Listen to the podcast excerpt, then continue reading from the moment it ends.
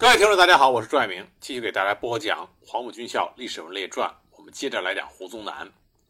上一集我们说到，漫川关红四方面军杀出一条血路，而胡宗南紧紧地咬住了红四方面军，跟在身后一路追击。一九三二年十月二十三日，红四方面军分左右纵队，分别经库域、汤峪进入到关中平原，威逼西安。胡宗南师出汤峪，跟踪追击，与其他的追击部队先后进入到关中，企图与杨虎城部配合，合击红军于关中平原。一九三二年十月底，胡宗南的第一师追到芦丹村一带，将红军后梯队的两个师截断，并协同友军再次对红军形成了包围之势。红军组织反突击，双方展开了激战。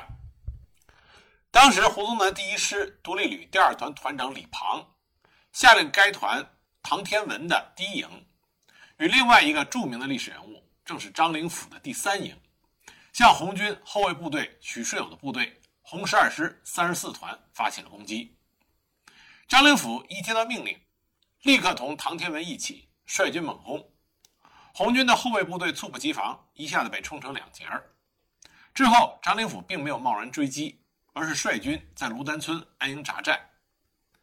唐天文率领第一营回到团部以后，得意洋洋，向团长李庞报告说：“我军大捷，建议派人到附近的村落捡枪。”李庞出战得胜，十分高兴，立即同意，也被安排对红军方向部署警戒。于是，独立旅第二团一个营散开捡枪，一个营在村子里休息。许世友侦察到李庞的团部只有一个营的兵力，并且没有警戒之后，立即组织主力转头，向李庞的团部发起了反攻。李庞遭到袭击之后，连忙以两个连占领了一个小高地，然后下令张灵甫率领三营快速地向团部靠拢增援。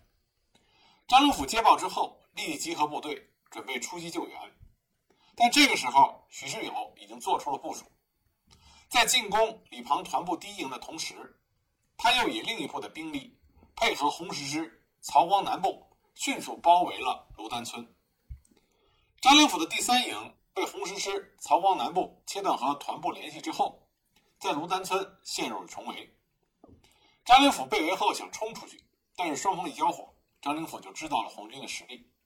凭他的实战经验，他明白硬冲是不行了，就当机立断调整部署。让各连退回村里，占领各自的阵地。此时，张灵甫的上级李庞指挥的第一营与团部已经大势已去，与红军展开了激战之后，在红军猛烈的攻势下，第一营与团部迅速瓦解。团长李庞在督战的时候中弹阵亡。上级一死，群龙无首的第一营和团部的溃兵就向着胡宗南独立旅本队方向逃窜，而。孤零零留在芦丹村的张灵甫第三营，谁也不管了。许世友、曹光南就盯上了已经成为梦中之鳖的张灵甫，把大部队拉了回来，团团的围住了第三营，一个劲儿的往死里打，准备一口就吃掉张灵甫这支部队。张灵甫成为梦中之鳖之后，惊慌失措，但是很快他就冷静下来。张灵甫第三营中武器装备精良，步兵班都有一挺轻机枪。还有一个重机枪连和一个迫击炮排。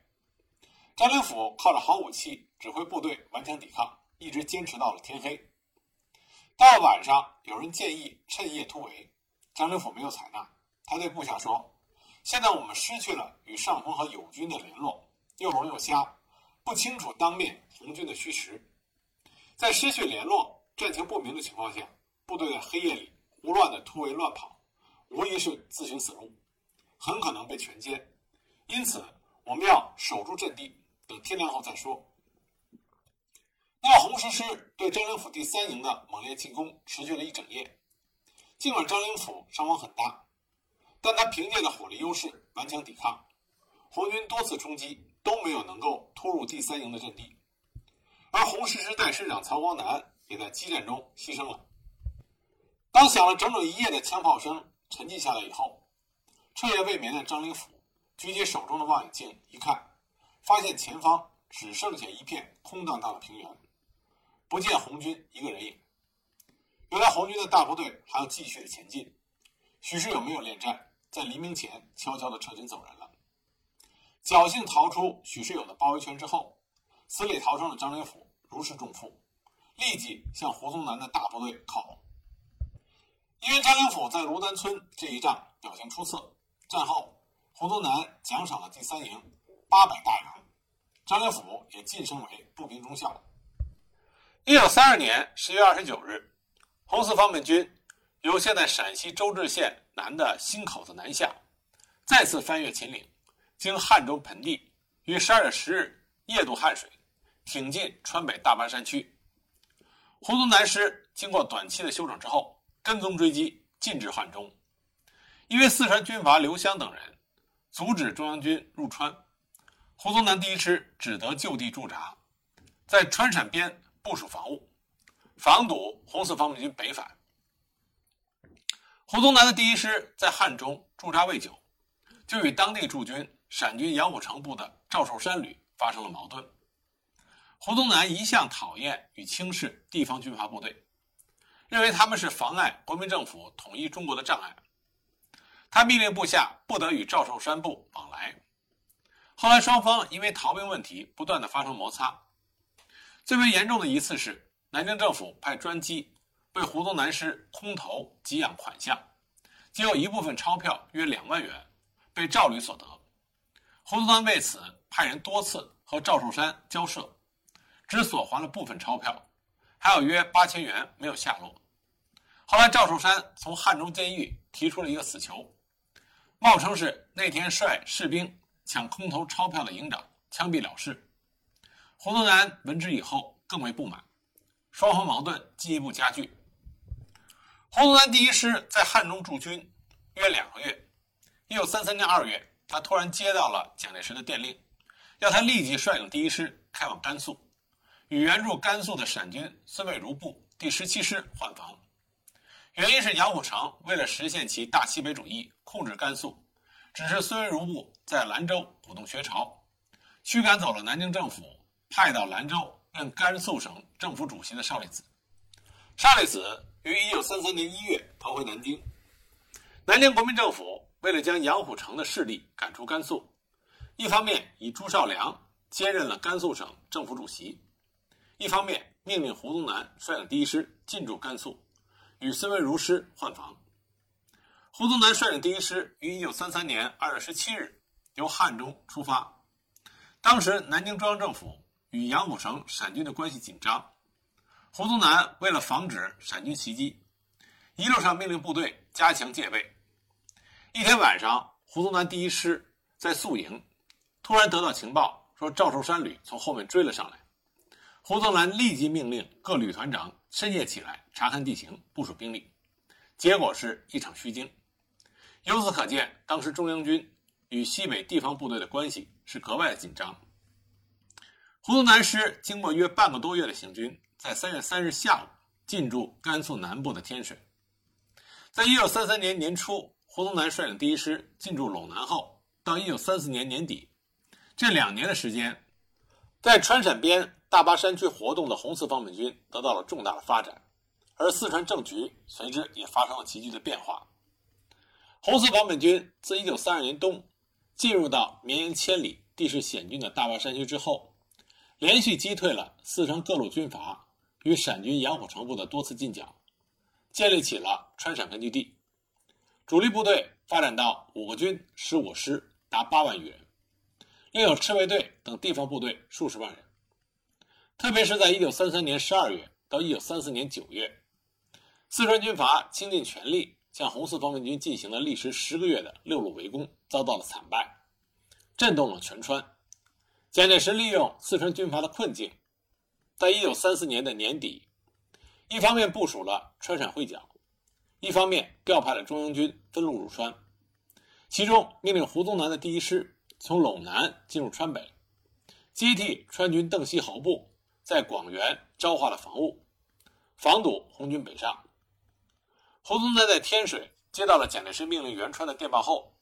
想起两年前川军阻挠他的第一师入川的事情，仍然气愤难平。他对自己的部署说：“第一师如果早入四川，共军就不会发展到今天这个地步了。他对自己的军队很自信，确实，胡宗南的第一师是中央军中战斗力最强的精锐部队之一，而且又经过在陇南近两年的高原山地作战训练，军力充实，战斗力提高，远非川军等地方杂牌部队可比。这里要跟大家强调的是，之前胡宗南第一师尾追红四方面军，所进行了一系列的血战，其前提就是在于第一师能够死死咬住红四方面军。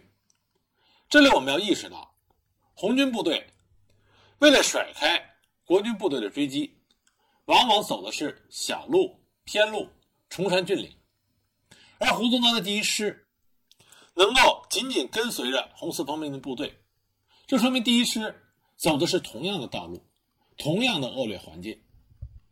从这点上来讲，胡宗南的第一师，他的坚忍度、部队的凝聚力、官兵吃苦耐劳的精神，都不亚于红军部队。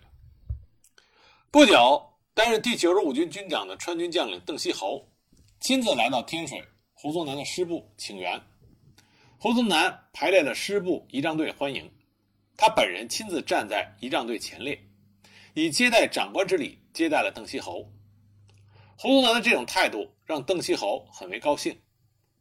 他们两个人商定了由胡宗南的第一师接替邓锡侯部在广元、昭化地区的防务的时间和具体事宜。一九三五年一月初，胡宗南调派部队开往广元、昭化。他当时轻视红军。将第一师的主力仍然留在天水，先派遣驻防川甘边界闭口的独立旅丁德龙部开往了广元和昭化。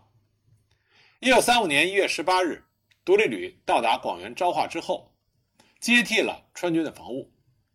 丁德龙率领独立旅旅部与一三两团驻守在广元城内，第二团甘敬生部驻守昭化。不久，胡宗南听说红军大部队。正向广元、昭化逼近，情况日益紧张。他又抽调了第一旅李铁军部的第一团团长是李正先，与补充旅廖昂部的第一团团长是罗克传，还有两支游击支队，规模相当于营，前往增援。以上这些部队统归丁德龙指挥。丁德龙命令李正先团防守广元西门外的乌龙堡，这里与广元城。隔着一条嘉陵江，有浮桥可通，控制着制高点，俯瞰广元城西。李正先团又抽了一个营，防守三垒坝据点。补充旅第一团罗克船部则防守杨磨坝。两个游击支队活动于川陕边界的德胜关、转斗铺等地，以加固广元和昭化的侧背。此外，胡宗南又命令第二旅第六团李用章部。进驻广元以北陕西属的阳平关，遥为呼应。显然，由于胡宗南的骄傲轻敌，他派来进驻广元、昭化地区的部队不多，驻地又分散，而且因为中央军与川陕地方军阀部队的互相隔阂，多有矛盾，胡宗南的入川部队就显得单薄与孤立。丁德龙率各部进驻广元和昭化地区之后，立即指挥官兵加强攻势，筹集粮草。一九三五年一月二十二日，也就是独立旅等部进驻广元、昭化地区刚两三天，部署刚定，攻势还没有完备的时候，李德龙就得到各处的报警，红四方面军主力对于广元和昭化的攻击开始了。原来在川陕根据地活动的红四方面军，在一九三四年九月粉碎了川军的六路围攻之后，休整了三个多月，于一九三四年十一月中旬。在巴中县的清江渡召开了作战会议。红四方面军总指挥胡宗南的黄埔一期同学徐向前，在会上提出新制定的川陕甘作战计划，规定红四方面军今后的作战计划是：依托老区，收缩战线，发展新区，主要是打击胡宗南部，重点夺取甘南的闭口和文县、武都、成县、康县地区。伺机向闽州和天水一带发展，在甘南建立新的根据地。一九三五年一月中旬，红四方面军总部为了贯彻清江渡会议精神，并且策应正在贵州作战的中央红军向西北前进，决定组织广元昭化战役。战役的目的是歼灭胡宗南部的丁德龙旅等部，夺取广元、昭化两个战略要点与川北通道，以利日后向甘肃南部的文县、武都、成县、康县地区发展，寻歼胡宗南部的主力，从而粉碎蒋介石的川陕会剿计划，使川陕边根据地扩大为川陕甘边根据地。一九三五年一月二十二日开始，徐向前亲自指挥红四方面军主力。第三十一军、第九军、第三十军、第四军各一部，共约十八个团的兵力，向广元、昭化地区发动了进攻。一九三五年一月二十二日，丁德龙亲自驻守的广元城，被红四军第十师等部队团团包围。广元、昭化外围各据点首先遭到红军猛烈攻击。一月二十二日，驻守在转斗铺的胡宗南部队两个游击支队。遭到红三十一军攻击，第一游击支队全部以及第二游击支队的大部被歼。一月二十三日到二十四日，驻杨磨坝的补充旅第一团罗克船部被围攻，激战一夜又半天。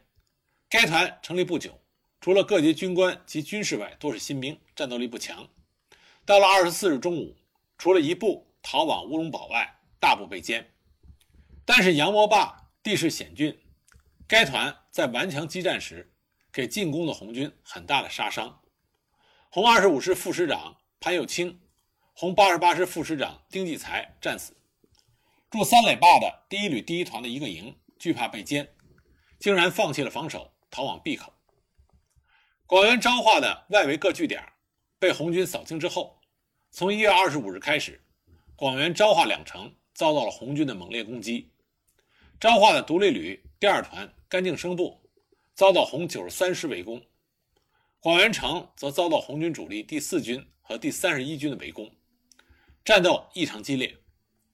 丁德龙为了防止红军的夜袭，下令每到夜间就以火把紧紧地围绕在各个据点以照明，在城墙四周也密闭灯笼，通宵点燃，给红军的攻击造成很大的困难。红军将攻击重点指向广元城西的乌龙堡。这里是广元城的制高点，与广元城隔着嘉陵江相望，地势险峻，为李正先团防守。李团是胡宗南部第一师的第一旅第一团，号称天下第一团，是胡宗南麾下最精锐的部队。他顽强地抗击红军的猛攻。一月二十七日，广元飞机场被红军攻占；一月二十九日，乌龙堡部分阵地被红军突入，李正先指挥所部。拼死顽抗，并进行反击。丁德龙也从广元城派兵增援，双方短兵相接，肉搏争夺，战况惨烈。最危急的时候，丁德龙害怕乌龙堡不保，危及广元城，竟然下令拆除了广元城通往乌龙堡的浮桥。李正先团孤军奋战，终将失去的阵地夺回。但这个时候，广元与昭化两城守军凭借着险要地势和优势火力。也多次成功的抗击了红军的进攻。胡宗南在天水听到广元昭化战况的报告以后，他为广元昭化外围各据点全部失守感到震惊。后来看见红军进攻广元昭化两城数日没有进展，断定在目前的情况下，因为红军没有重武器，很难攻进广元昭化这两座坚城，而且红军历代速战速决，不会持久攻城，不久必会撤退。因而他决定不派兵增援，以免援军在行军路上中伏。他还下令驻守阳平关的第二旅第六团撤回闭口。胡宗南打算凭借着广元、昭化的坚城，以疲红军，然后配合川军拒歼。果然，红四方面军鉴于广元和昭化多日攻击未下，无法大举西进，长期屯兵坚城之下，亦非所宜，于是放弃了原定的战役企图。于一九三五年一月三十日，主动撤了广元昭化之围，同时为了策应中央红军北上入川，因而决定暂停对胡宗南部的角逐，集中主力准备西渡嘉陵江。广元昭化战役历时八天，胡宗南部据守两城，顽强抗击，致使红军未能攻克。红军北进陇南的川陕甘计划受挫，这是胡宗南部与红军作战取得的一个胜利。战后，胡宗南报蒋介石，对守卫部队论功行赏，李德龙与李正先等人都受到表彰。但是，广元昭化战役也暴露出胡宗南第一师内部的严重弊病和深刻矛盾。战役中，补充旅罗河船团与两支游击支队的大部被歼，使胡宗南认识到轻视红军战斗力的错误。丁德龙独立旅在战役中的自私与自保，弃别部于不顾，也引起胡宗南师内各部队之间的重重矛盾。首先是补充旅罗河船团。多是新兵，初上战阵，战斗力弱。李德龙不将其置于广元城内驻防，而令其单独驻防杨磨坝，落得几乎被红军全歼的下场。这使得补充旅廖王部很大的气愤。其次是第一旅第一团李正先部，被丁德龙部署在广元城外最危险的乌龙堡担任防守。战况危急的时候，丁德龙为了保住广元城。在李正先率领部队孤军奋战、进退无路的时候，没有发兵增援。第一旅是胡宗南的起家部队，而独立旅是杂牌部队改编而来，双方本来就有矛盾。经此一役，第一旅对于丁德龙部更为恼火，连日争吵不休。胡宗南为了解决这些矛盾，多次训话，但事态难以平息。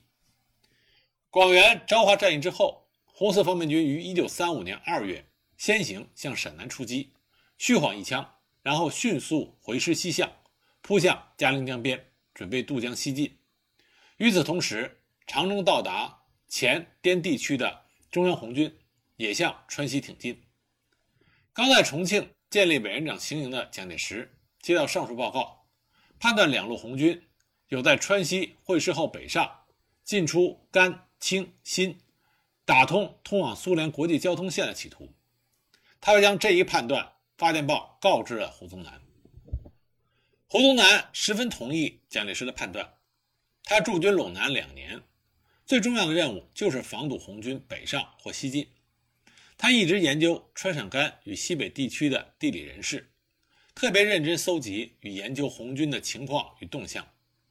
他早在接到蒋介石电报之前，就得出了与蒋介石大致相同的判断。他在自己的属下说。共产党为什么放弃在江西多年的根据地，到处流窜呢？就是因为共产党没有苏联的援助，根据地也保不住。共产党只有移到新疆或外蒙附近，才能取得苏联的物质援助。如果让共产党达到这个目的，就不好对付。这也是为什么胡宗南怒斥盛世才，在一九三三年夏阻止胡宗南第一师派兵入驻新疆。胡宗南说：“盛世才这是误国不浅。”一九三五年二月间，蒋介石为了防堵红军北上，围歼红军于川西地区，重新做了军事部署。在以前任命何键为剿共军第一路军总司令，刘湘为四川剿共军总司令的基础上，二月一日又任命龙云为剿共军第二路军总司令，薛岳为剿共军第二路军前敌总指挥，督率大军从前滇尾追红军北上。在二月二十四日，又任命朱绍良。为剿共军第三路军总司令，杨虎城副职，督率指挥陕甘地区的国民政府军杨虎城、邓宝山、胡宗南、王军、毛炳文部以及马鸿逵、马步芳等回族部队，从北面堵截红军。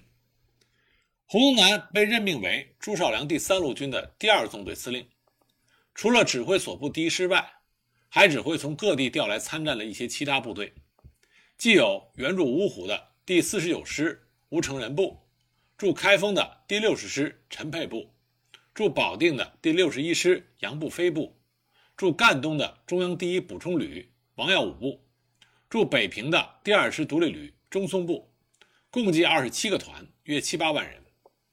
在这些将领中，吴成仁是胡宗南的黄埔一期同学，中松是黄埔二期，王耀武黄埔三期。蒋介石严令胡宗南。督率各部迅速开赴川西北，阻击红军。一九三五年四月初，国民政府军政部正式给军事长官授军衔。一九三五年四月九日，胡宗南被授予陆军中将的军衔。一九三五年四月初，胡宗南督率第二纵队各部陆续开抵甘肃最南部的闭口文县一线集结。这个时候，红四方面军已经全部放弃了川陕边根据地，于三月二十八日开始强渡嘉陵江西进，迅速控制了嘉陵江西岸的广大地区，并于四月十日攻占了青川城，在青川城北、川甘交界的摩天岭布防，企图凭险阻挡胡宗南部从甘南南下。所谓摩天岭，即古称阴平道，纵横数百里，形势极为险要。一九三五年四月中旬，胡宗南命令补充旅第一团留闭口担任警戒，接应尚未赶到的第六十师与中央补充第一旅。他亲率各部从闭口南下，以第一旅李铁军部为右纵队，越摩天岭，穿原始森林，向平武方向进击，担任全军掩护；以第二旅李文部、独立旅丁德龙部、补充旅廖昂部为左纵队，经大刀岭、松溪。三国石一线向青川攻击前进，此为全军主力。胡宗南率领第一师师部随该路跟进，其他各部队第四十九师、第六十一师、第二师补充旅等随后按序跟进南下。李文第二旅为左纵队的先头部队，翻越过摩天岭后，经激战突破了红军防线，占领青川。接着，李铁军旅攻占平武城。胡宗南部队的后续源源不断地开入到川西北地区，在青川平武一线集结，构筑工事，与红军隔着博江对峙，历时约一个多月，企图配合薛岳的剿共军第二路军追击部队，实施对红军的南北夹击。那么很快，在胡宗南和红军之间就爆发了红军长征史上重要的一次作战，这就是。松潘战役。关于松潘战役的具体详情，我们下集再给大家继续的播讲。